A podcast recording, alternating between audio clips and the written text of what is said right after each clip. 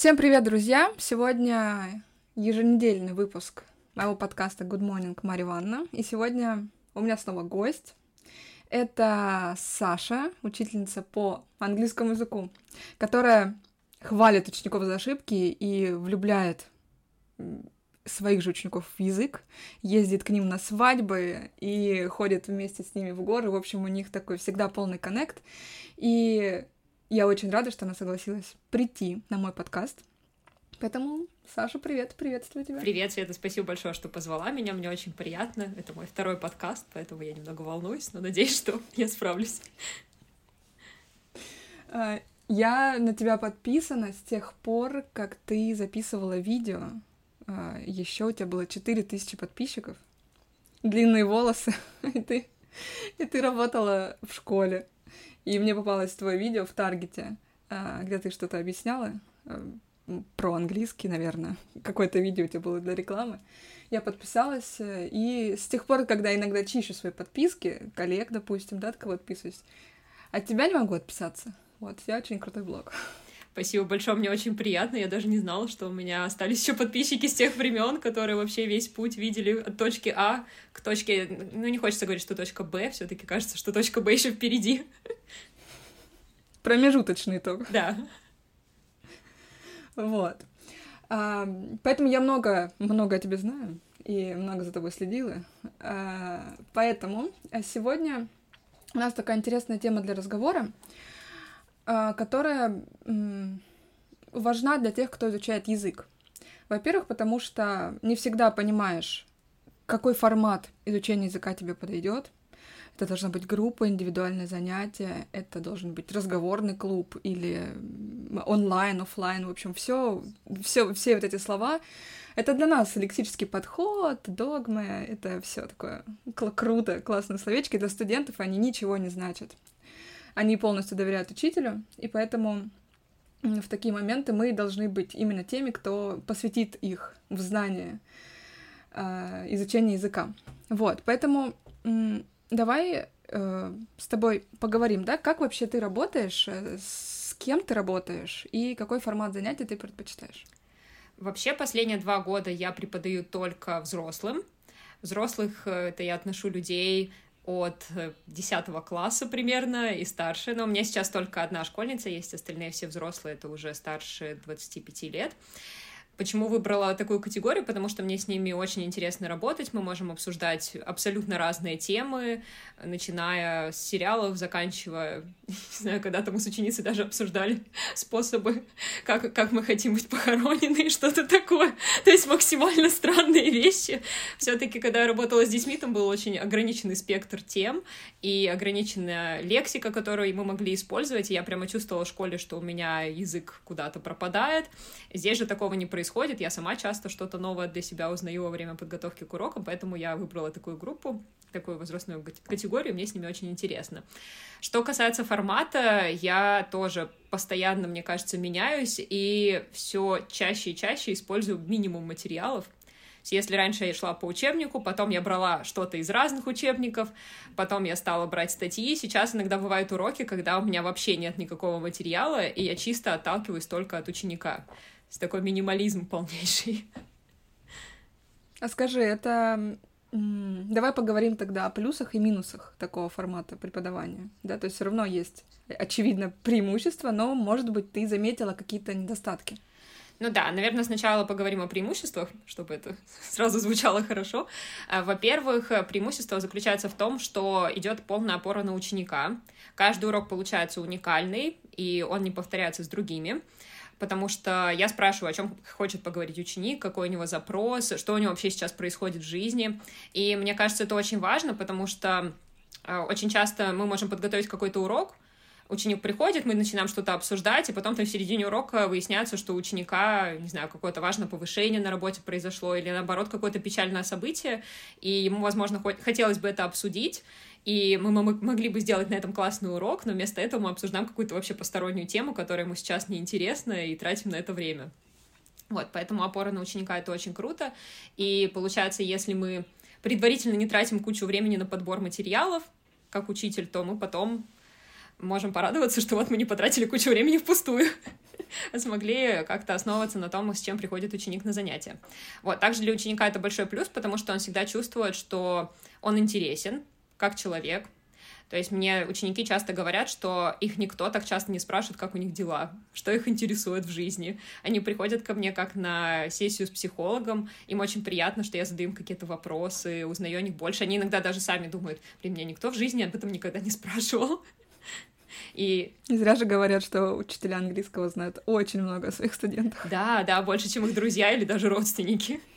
Это действительно так и есть. Еще очень здорово, что на уроках на таких никогда не бывает скучно, потому что мы не выполняем какие-то однотипные упражнения. Я часто помню, что вот в школе мы могли там проходить, например, условное предложение, и нам задавали на дом по 6-7 одинаковых однотипных упражнений, и это просто была такая боль, ты одно сделал, думаешь, зачем мне еще-то шесть делать, я же уже понял принцип.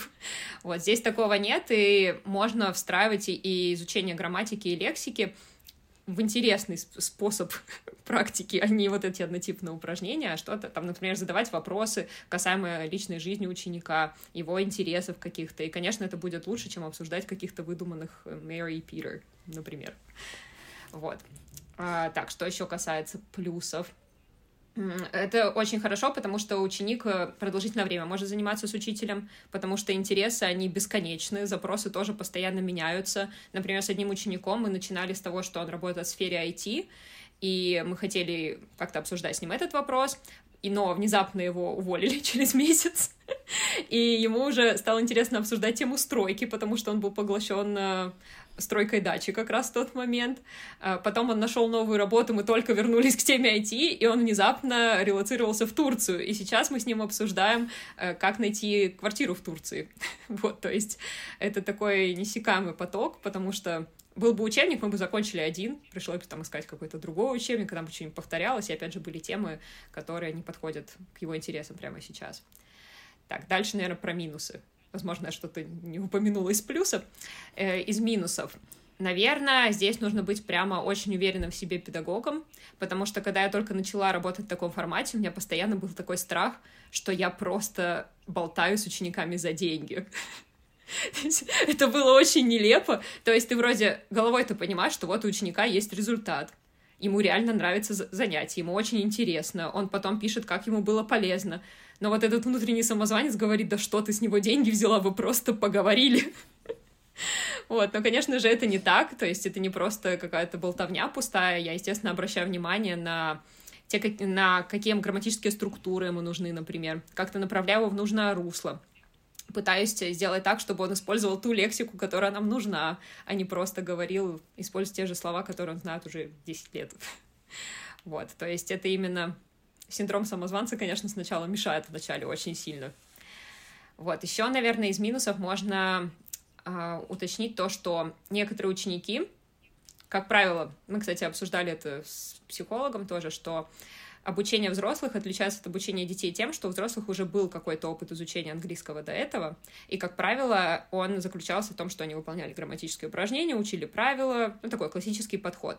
И они считают, что только вот этот способ изучения языка верный, и когда они приходят на занятия, а я просто с ними разговариваю, у них иногда бывает такой диссонанс, а будет ли точно какой-то прогресс, а что вообще происходит. Хотя на самом-то деле, если так подумать, если вы всю жизнь учили английский вот по по такой классической методике, и вы при этом не заговорили, почему вы хотите продолжать делать то же самое? Возможно, стоит попробовать что-то другое, и тогда у вас что-то получится. Вот. Ну, конечно, мы все это обсуждаем, а потом впоследствии это все происходит так, как мы хотим оба, вот. Но изначально может быть такой страх, куда мы идем, зачем мы это делаем. Да, во-первых, когда мы учим такой по классической схеме, а, они потом говорят, ой, да я не способна к языку, и это не мое. Вот, но все равно, конечно, а, всем все форматы хороши, да, и все равно ученик что-то для себя найдет, но перед этим, конечно же, надо посоветоваться с учителем, потому что мы здесь, да, те, кто более профессионален в этом вопросе. Хорошо, э, этот э, метод, формат работы, да, не метод, формат работы, он э, подразумевает э, такой, ну, я бы сказала, свободное изучение языка. То есть, если мы даже говорим про, там, часто говорим книжный учебник, реальный, э, книжный английский, реальный английский, да, то здесь, конечно, больше про реальный. А, а что тогда, смотри, если ты говоришь, что каждый урок — это новая тема, ну, плюс-минус, да, там, допустим, вчера было строительство, сегодня он хочет поговорить о своей девушке, например, то я бы как ученик спросила тебя, а как мы будем делать э, повторение того материала, который мы уже с тобой прошли, да, там фразы, а, будет ли домашка, вот, э, и если будет, то как она будет строиться, потому что в домашнем задании тебя не будет, да, и будет один ученик, вот, что бы ты здесь э, сказала? Ну, вообще, конечно, как правило, нет такого, то, что каждый урок — это прям отдельная тема. То есть та же сам, самая стройка, например, про которую я сказала, он там строил эту дачу два месяца. то есть мы довольно продолжительное время говорили на эту тему, и, конечно, у нас из урока в урок э, повторялась одна и та же лексика, и так она и запоминалась. И впоследствии это можно тоже использовать. Например, вот сейчас он уехал в Турцию, я могу там его спросить, а что там с твоей дачей? Там что-то сейчас происходит, и вот таким образом мы и повторим эту лексику, которую мы с ним изучили два месяца назад, например.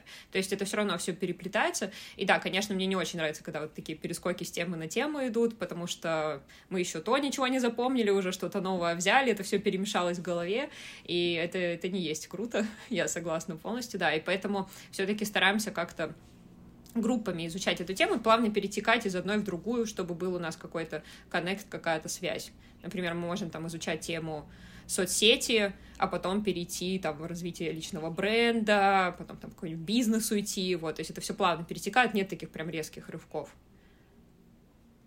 Вот, так, еще была вторая часть вопроса, которую я забыла.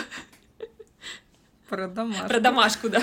Про домашку. Я просто ненавижу делать домашку. Я, я тот самый учитель, который задает домашку, но сам ее почти никогда не делает.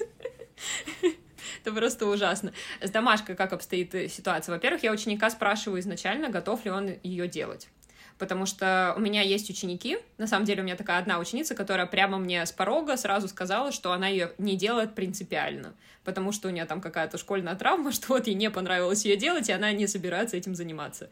Я такая, окей, все без проблем. Потому что я все-таки понимаю, что да, в школе домашка, ну это у нас логично, у нас тут школьная есть домашка, и к репетитору тоже сделаем, все норм. А взрослый человек все-таки у него есть много других дел, и, возможно, домашка не вписывается в его представление о жизни его свободном времени. Но, как правило, если я ее задаю, то я задаю что-то творческое, что-то такое, чтобы ученик сам что-то произвел. Например, написал текст, записал мне какое-то голосовое сообщение, или даже, например, просто о чем-то подумал. Я иногда понимаю, что у человека нет свободного времени, и я говорю, ну вот ты там домашка вспомни там какую-нибудь историю своей жизни, и вот придешь, расскажешь мне на следующем занятии. Вот, и в принципе тоже нормально. Какие-то упражнения, ну, мне самой их скучно делать, поэтому я их не задаю ученикам. Иде идеальный подход к домашнему заданию. Я тоже э, учу испанский, и я тот самый ученик, который делает домашку за 10 минут до начала урока. И больше всего ненавижу писать сочинения. Это просто моя боль вообще. Я тоже ненавижу писать сочинения. Последний раз я их писала... Ой, какие четыре? Два года назад, когда я сдавала CAE потому что я готовилась к этому экзамену, вот я там написала сочинение, кстати, writing была самая, самая плохая часть в моем экзамене, за остальные части у меня был выше рейтинг, чем, чем за writing, да, и все, и после этого я не писала вообще ничего. Это, это отвратительно. А, писать, это отвратительно. А, хорошо, очень классный подход, а, очень классный подход, но, знаешь, я вспомнила сейчас свою одну ученицу, а, которая пришла ко мне, и несмотря на то, что я ей говорила, что я использую там прогресс ми на тот момент я использовала, то есть это такой там интерактив, круто, я такая только начала использоваться, воодушевилась, а она мне говорит, нет, давайте вы мне будете говорить, а, объяснять грамматику, и сразу же после объяснения вы будете говорить мне предложения на русском, а я буду их остальную часть урока переводить на английский. Она мне об этом не сказала на нашем предварительном созвоне, и поэтому уже урок такой случился, и я объяснила ей грамматику, и остальные 40 минут я ей придумывала предложения на русском, она их переводила на английский. То есть женщина была в возрасте, и, возможно, это был такой, знаешь, ну, может быть, советский метод, вот грамматика переводной, который был у них в школе, но она абсолютно не хотела что-то менять. Ну, вот. Если к тебе придет ученик а, со своей точкой зрения, ну, не точка зрения, а предпочтением того, как должен выглядеть урок. Допустим, ему нужны два упражнения на, на drilling, да, вот, ну, закрепить, как в Голицынском. Вот. А ты будешь его убеждать, допустим, перейти на твою сторону. А, либо ты скажешь, ну, извини, нам не по пути тогда. На самом деле, очень хороший вопрос. У меня такой ситуации не было. Я думаю, что это потому, что ко мне приходят ученики через мой блог, и они изначально уже знают, как я работаю, и поэтому, скорее всего, ученик, который вообще противоположного мнения об уроках, он ко мне просто не придет, потому что он поймет, что я, я не такая. Но вообще, конечно, в идеальном мире, вот если в теории такого представить, то, наверное, лучший вариант будет поговорить с учеником, просто спросить, ну окей, почему ты так хочешь делать? Потому что ты так делал раньше, вот как раз о том, что я говорила. У тебя какой-то результат был после этого? Нет, тогда зачем нам это повторять? Может, попробуем что-то другое. Предложить просто поэкспериментировать. Вот давай, например, сегодня так поделаем, там, может, еще там 2-3 урока. Если тебе не понравится, то окей, обсудим этот вопрос. Ну и, как правило, все равно ученики замечают то, что можно по-другому, все классно. Но если и там спустя три урока ученик говорит, нет, вот мне нужно переводить, ну, я думаю, что, скорее всего, мы с ним расстанемся, потому что я понимаю то, что для меня самое главное дать человеку результат — так результат он не получит, на мой взгляд, и зачем ему тратить свои деньги, мне тратить свое время, так как мне некомфортно. Зачем? Я с тобой полностью согласна. Должен быть э, полный, полный коннект и понимание того, что ты делаешь и как ты изучаешь язык. И последний вопрос, э, касающийся этой темы. С какого, э, с какого уровня да, можно вот прийти к тебе и начать заниматься так? Потому что можно ли, допустим, с уровнем А1 к тебе прийти, либо это все-таки уже уровень выше среднего? У меня раньше было ощущение, что действительно это примерно от уровня А2, даже Б1, когда уже можно вот так свободно разговаривать, но этот год преподнес мне новый интересный опыт. В марте этого года ко мне пришел ученик, у меня уже было под завязку занято все расписание, но тогда вот как раз начался этот непри... неприятный период, мягко скажем, нашей жизни, и я на этой панике набрала больше учеников, чем когда-либо работала. Мне показалось, что сейчас все рухнет, и нужно вот максимально начать работать. И все, набрала уже, и тут мне пишет этот ученик, и я открыла его страничку, что он там занимается ютубом, что он весь такой классный, интересный, и у него был очень интересный запрос, что он хочет заниматься с нуля, он никогда в жизни не учил английский язык вообще, учил немецкий в школе, ему 35 лет, и он хочет заниматься каждый день. Я ему написала, класс, давай работать, но только каждый день нет, давай три раза в неделю хотя бы, потому что у меня уже и так под завязку, и мне кажется, что у тебя там тошнить будет от английского спустя неделю, поэтому три раза в неделю нам достаточно будет. И я, конечно, очень волновалась, потому что я уже давно не работала с нуля, и сначала у меня было такое, ну все, надо выбрать учебник какой-то, пойдем по учебнику. И вот первые там два-три урока мы шли по учебнику, я просто сижу и думаю, какую-то я бредятину делаю. Тут взрослый человек сидит, ему хочется пилить рилсы на английском, ему надо снимать видео на YouTube на английском, а мы, блин, с ним обсуждаем э, там, как заказать э, еду в ресторане. Ну, зачем я это делаю? Тем более, даже с нулевым английским, он уже сейчас живет в Таиланде, он уже как-то заказывает еду в ресторане, зачем ему вот эти грамотные какие-то структуры, он может просто пальцем в меню тыкнуть, ему этого сейчас достаточно, ему вот сейчас другой запрос. И я попробовала с ним применить такой же подход. Мы прямо взяли с ним тему, которая его на тот момент интересовала, мы с ним обсуждали а, постановку света видео. Он как раз курс снимал, и ему вот нужно было курс на английском по постановке света для съемки видео на YouTube. И он мне во время урока прямо показывал, как снимать при естественном освещении, при этом все говорил по-английски, на том уровне, на котором он может. Естественно, там было много ошибок, естественно, там была самая простая лексика, которую он знает. Но это было так круто, и я поняла, что, блин, даже если ты с нуля, даже если ты знаешь там 10 слов, ты уже можешь что-то сказать, и это очень круто. И вот сейчас мы с ним занимаемся 8 месяцев, вот сегодня у нас как раз с утра был урок, и я просто слышу, что человек начал намного быстрее говорить, у него стало больше слов в словарном запасе. И это нереально круто. И какую-то грамматику он использует. Мы, конечно, с ним внедряем потихоньку ее, но я не объясняла ему там ни present perfect, ни каких там past perfect, потому что я понимаю, что ему это не надо сейчас. Ему там достаточно двух времен, двух-трех, все. На это время ему пока хватит. И он очень хорошо с этим справляется. Это очень здорово. Да, это прям а, получился такой um, English for special purpose да, такой узкий, уз, узкозапрос, мне кажется, это сейчас такое популярное направление, когда не хочется вот, э, ну, это когда у человека есть, э, допустим, вот снимать, да, снимать видео, а кто приходит, ну, чисто для себя, здесь, конечно, уже нужно все таки вот копать в интересы, в хобби, в хобби и так далее. А, хорошо, ты работаешь э, индивидуально. Да, я работаю индивидуально, но летом этого года я начала набирать группы, потому что понимаю, что хочу набирать группы, что это перспективно, что и для учеников это тоже может быть интереснее, когда они общаются с другими людьми, а не только со мной. Вот, тогда давай немножко перейдем в группов... Э, групповой формат занятий. В чем э, преимущество работы группы, и также давай обсудим недостатки. Наверное, сначала немножко надо рассказать про то, с какими группами я работала. Вообще, еще до того, как летом я начала набирать группу, у меня уже был опыт ведения курсов. Я создавала свои курсы английского языка, и, конечно, там у меня была работа в группах.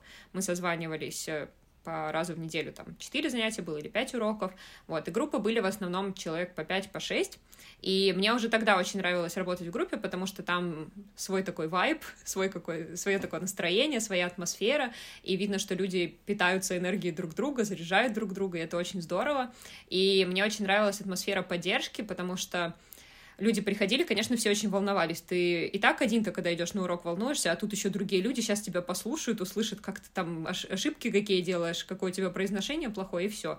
А в итоге они такие нервные заходят, и потом прям видно, что у них и тело расслабляется, и они уже спокойно что-то говорят, потому что понимают, что и здесь никто не осудит.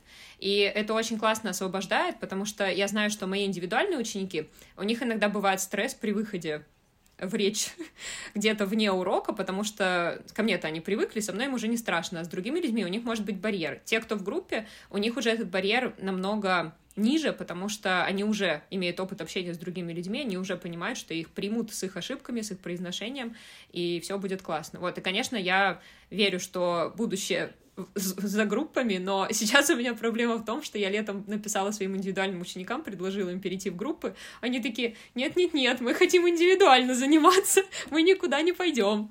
Вот. А так как они занимаются годами, я не знаю, в какой момент у меня появится окно, чтобы открыть еще одну группу. Вот. А, да, но с группами прикольнее, когда действительно ты привыкаешь к разным голосам, к разным людям, и ты уже, э, как ты сказала, у тебя ниже языковой барьер, потому что когда один на один, вот есть учитель, это, знаешь, такое безопасное место, и когда ты выходишь с этого безопасного места в, на улицу, ты такой, блин, а где мой учитель, да, дайте за ручку подержать, чтобы он со мной был. Вот, да, э, но Преимущество работы в группе — это как раз-таки у нас э, атмосфера, да, то есть много людей с э, общим интересом выучить английский. Это э, ниже чек, чем за индивидуальное занятие, да, тоже, тоже люди это понимают. Эм, и что мы еще можем назвать из плюсов? Эм, я... Мотивация, наверное. Да, да, я как раз хотела это добавить, что работа в группе, она более, больше дисциплинирует, потому что ты знаешь, что вот у тебя это есть фиксированное время, что в группе еще есть там пять человек помимо тебя, и ты не хочешь пропускать урок, ты не можешь его перенести, ты как-то подстраиваешься, вот, и работаешь. И для учителя это, конечно, тоже большой плюс, потому что ученик там заранее оплатил, например, месяц, и если он не пришел, ну, ты не можешь ничего с этим сделать, все, не пришел, не пришел, как бы, not my problem. Да, да, и э, все-таки ученики тянутся друг за другом, да, смотрят, ну, у некоторых такое а, играет. А что это лучше меня? Пойду-ка я еще слова повторю, да, перед уроком. А, и, но один из недостатков, мне кажется, это то, что ты не говоришь так много, как ты бы говорил на индивидуальном занятии. Все-таки, а, если мы говорим про практику говорения, то в группе преподаватель уделяет каждому по чуть-чуть, и от этого страдает как раз-таки практика говорения, если мы говорим о времени. Да? Ученик, каждый ученик говорит меньше, чем если бы он говорил э, на индивидуальном занятии. Наверное, да, но мне кажется, что я как преподаватель сама говорю намного меньше на групповых занятиях, чем на индивидуальных. Потому что на групповых мы можем какой-нибудь ролл-плей сделать или какую-нибудь игру играть, и я просто понимаю, что я могу молча просидеть, там, 20 минут вообще рот не открывая, они там между собой что-то говорят, я такая просто сижу, слушаю. Вот. То есть э, и, но это зависит еще от размера группы. Я не набираю группы больше там пяти человек. Вот, и поэтому, в принципе, я достаточно внимания уделяю всем. Да, теперь вот этот минус у нас не такой уж минус, когда мы говорим про работу в мини-группах. Да, это не наша школьная группа, где там 15 человек, и может быть тебя на уроке спросят, а может и нет. А, да, а, окей. Еще у тебя есть а, разговорный... Нет, у тебя есть канал в Телеграме. Да. Который закрытый, который платный. И э, расскажи вообще про него. Что вы там делаете? Чем это отличается от групповых занятий? Да, я создала это комьюнити в мае или в апреле, я уже не помню, когда-то весной, по-моему, в мае. Мне очень хотелось создать свое английское комьюнити, потому что у меня был опыт ведения курсов, но там был минус, что мы делали запуск раз в сезон. И мне казалось, что получается так, что человек интенсивно практикует язык, а потом просто он останавливается, и все, у него никакой практики нет. И когда у меня моя продюсер, у меня есть продюсер, я, я крутая, нет, не крутая, все нормально, она, она проводила каздевы, меня научили этому умному слову. Вот и такие, объясню, если кто-то, как я, не знал, что такое каздевы, это созвоны с целевой аудиторией, и моя продюсер спрашивала у них, какие у них проблемы вообще есть в изучении языка, и она, по-моему, провела 6 или 8 таких каздевов, и все сказали то, что проблема в регулярности, то, что они приходят на курсы, практикуются, а потом они останавливаются, и все, и опять у них э, регресс, сразу откат, потом приходят снова на курсы, и вот так вот постоянно и происходит. Поэтому они на курсы с неохотой ходят, отличие индивидуальных занятий, потому что индивидуальные занятия там годами занимаешься два раза в неделю или там раз в неделю. Вот, я подумала, что круто будет создать такое комьюнити, и все люди хором сказали, что мы вообще хотим. И мне кажется, формат действительно очень классный, мне очень нравится там работать, потому что очень низ, низкий чек, это у меня стоимость 1990 рублей в месяц, и за эту стоимость у них 20, 3 20-минутных созвона в неделю в Телеграме, групповых, Туда приходит обычно 6-7 человек, мы с ними разговариваем, плюс два часовых разговорных клуба в месяц, и еще у них одна встреча с приглашенным экспертом. Там приходили девочки, там рассказывали про обучение там, по песням, например, специалист по произношению приходил, носитель приходил. В общем, интересные эксперты, мне всегда очень нравится, кто ко мне приходит. Вот, и ребятам очень нравится, потому что они уже привыкли, что вот у них там три раза в неделю созвоны, их всегда спросят, как у них дела, мы обсуждаем с ними каждый раз тему недели, вот, например, на этой неделе мы с ними книги обсуждали, вчера они играли в игру, объясняли друг другу книгу какую-то и должны были угадать, что это за книга. Вот, в общем, было весело. Крутой формат. Как раз э, для тех, кто для тех, кому не хватает этой регулярности, да, какого-то вот э, э, пинка. То есть, получается, ты в течение недели выбираешь тему недели, правильно я понимаю? И в течение этой недели выкладываешь какие-то им задания, может быть, видео, статьи. Правильно я понимаю? Вообще, изначально, да, изначально клуб даже был немножко другого формата, он у меня трансформировался в то, что есть сейчас. Первый месяц это был канал с материалами, то есть цена еще была ниже, и у нас не было созвонов вообще три раза в неделю, были только часовые разговорные клубы, и каждый день я скидывала какие-то материалы, видео, тексты, и мы просто переписывались. Но в какой-то момент я поняла, еще на своем опыте, потому что я в тот момент проходила курс по сторис, и когда мне каждый день присылают какие-то материалы, меня это очень сильно нервирует, потому что мне кажется, что я один раз что-то пропустила, не прочитала, и потом как снежный ком это все накопилось, и я себя чувствую тупой и вообще отстающей, и такая, все, я просто этот канал открывать не буду, замьютила, и все, и вышла. Вот, и я поняла, что это не работает, и со второго месяца добавила созвоны, потом я поняла, что эти материалы вообще почти никто не смотрит, всем нравятся созвоны, я просто эти материалы убрала и сфокусировалась, сфокусировалась только на созвонах, и людей стало на созвоны приходить больше, потому что было раньше даже в группе там больше человек, но на созвоны приходило там 3-4 человека, а сейчас людей меньше, но приходит больше людей на созвоны, и они замотивированы. Угу. То есть э, тема недели, и они приходят, э, болтаете, и все, все прекрасно. Да, им очень нравится, они между собой разговаривают, и я им задаю вопросы, они отвечают, то есть никого не оставляю. Все, у меня английская фраза nobody is left out. Никто, никто не за бортом, да. да? Никто не остался. Да, а, а, круто. И вот скажи, а, в чем, ну, крутость, да, вот этой вот э, такой идеи? То есть 20 минут это не так много, как кажется, да, все-таки, чтобы поговорить там, допустим, шесть человек, чтобы вы сказали, как у них дела. Вот. Но три раза в неделю это про частотность, про регулярность это круто. Вот. А, в чем вот жирненький такой плюс, давай назовем, такой, такой подписки на твой канал? Ну вот самый большой плюс ты как раз сейчас уже назвала, то, что это регулярность, потому что это уже входит в привычку, и ты вот уже знаешь, что все, у меня три раза в неделю созвоны, и 20 минут это действительно очень небольшой промежуток времени. Если там час, ты еще можешь подумать, ой, я там не успеваю, а 20 минут, ну, у каждого человека найдутся, даже если ты очень занят.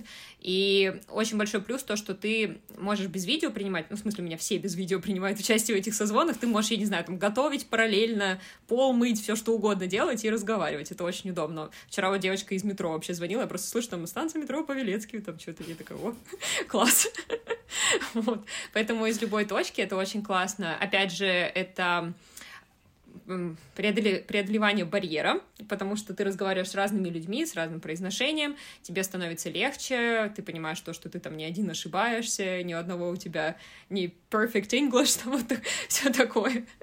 Мы все живые люди, и это очень объединяет, и так вышло то, что с начала клуба, то есть с мая по октябрь мы вместе пережили много событий неприятных, и мы приходили на созвоны, я понимала, что люди в очень упадническом настроении, и мы как-то уже буквально спустя пять минут могли выстроить какую-то позитивную атмосферу, отвлечься, и это такой очень важный еще психологический аспект, не только языковой.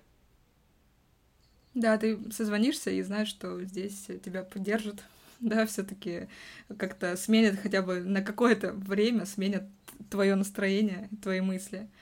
А, Здесь тогда очень близко такой формат, он соседствует с разговорным клубом, да, но разговорный клуб, он а, подольше, да, и чаще всего с подготовленными материалами.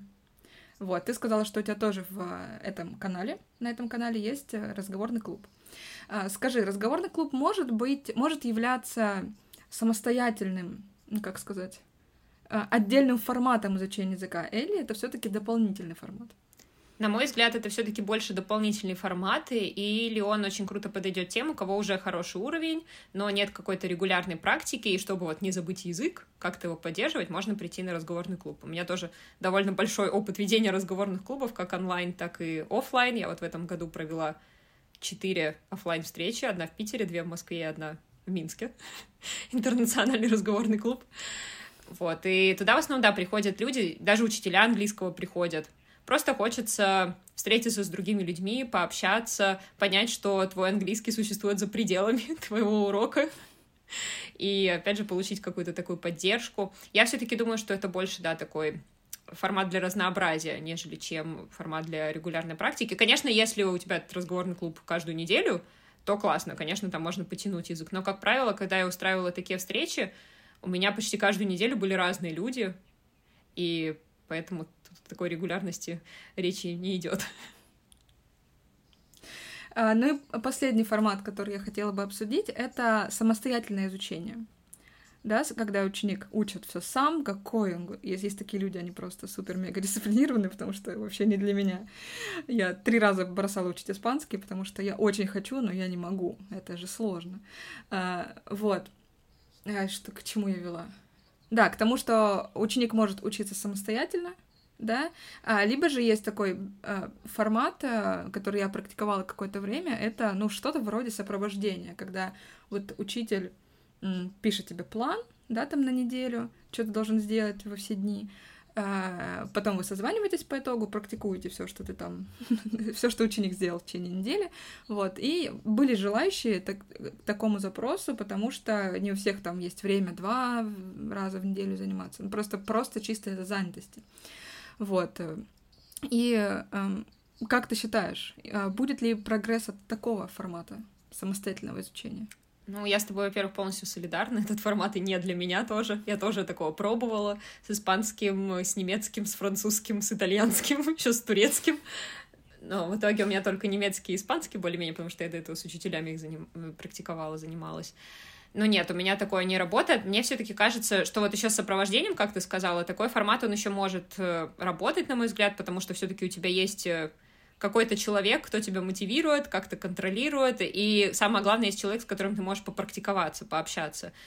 Язык же это ведь про общение, поэтому если ты будешь просто в Квизлите учить слова, там в дуалингу какие-то занятия каждый день делать и там смотреть сериалы, это классно, ты будешь там какую-то лексику, возможно, запоминать, на слух лучше понимать, но мы не будем не добьемся самой главной цели, мы не будем разговаривать, потому что нам нужна практика общения. И у меня есть пример, Привет, пап, если ты меня слушаешь. У меня есть папа, который самостоятельно учит английский с 30 лет, то есть это уже больше 25 лет получается. У него никогда не было учителя, и он просто очень много смотрел фильмов в оригинале, очень много слушает подкастов, и у меня до сих пор есть ощущение, что он знает больше слов, чем знаю я, потому что у него реально огромный просто словарный запас, какие-то такие тонкости знает. Но когда мы пробуем с ним разговаривать, он разговаривает примерно на уровне А2, просто потому что у него нет опыта разговора. Я уверена, что если бы я с ним позанималась, ну или кто-то другой позанимался в течение там месяца хотя бы, он бы вообще супер круто разговаривал, но именно за отсутствие практики такого результата нет. Вот, поэтому, ну, я не знаю, у меня папа вообще какое-то исключение из правила, супер дисциплинированный человек, но он реально очень любит язык, ему, он действительно прямо этим горит, поэтому у него так получается.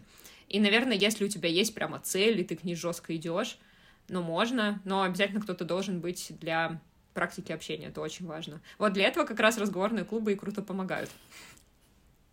Да, да, потому что там ты можешь хотя бы поговорить с, как я всем говорю, да, жалко, что у нас английский не второй язык, и мы не можем выйти на улицу, поболтать с продавщицей, как у нее дела на английском, а, поэтому у нас и по статистике, знаешь, сколько человек разговаривает на английском в России? Нет, кстати. Пять процентов населения. Мы уникальны. Да, и это не про совершенные, не про совершенное знание английского, это вообще хотя бы кто-то может что-то сказать, и это 5% населения России. Это печальная статистика. Это очень грустно. Я не думала, что это так мало. Да, поэтому, ребята, давайте учить английский. Будем поднимать статистику с колен. А, Саш, спасибо, что пришла на подкаст. Было классно с тобой пообщаться и вообще поделиться опытом. И, возможно, мы кого-то сегодня смотивировали, да, на изучение английского. Вот. И вообще было приятно пообщаться. Да, спасибо тебе большое, что меня позвала. Да, если нас слушают ученики, нас будут слушать ученики. Да, да, ученики, пожалуйста, верьте в себя, приходите на занятия английским. Никогда не поздно, любой возраст — это классный возраст для того, чтобы начать. Лучше начать сегодня, чем завтра. Сегодня всегда лучший день. Мы никогда не знаем, что будет дальше, и английский — это всегда классная фишка, которая, когда она у нас есть, это значит, что у нас есть больше возможностей, и мы можем больше узнавать интересного, можем смотреть разные источники, это вообще круто. Вот самое главное, не бойтесь, потому что и мы, как учителя, мы тоже несовершенны, мне тоже иногда приходится погуглить какие-то слова, мы тоже знаем не все. Вот, поэтому не бойтесь не быть э, не бойтесь быть не идеальными. Я сегодня отвела очень много уроков английского. Мне кажется, мой русский просто ушел на дно куда-то сегодня. Вот, в общем, верьте в себя, любите английский. Да, прекрасное завершение сегодняшнего подкаста. Но мы услышимся уже с вами через неделю. Всем пока-пока.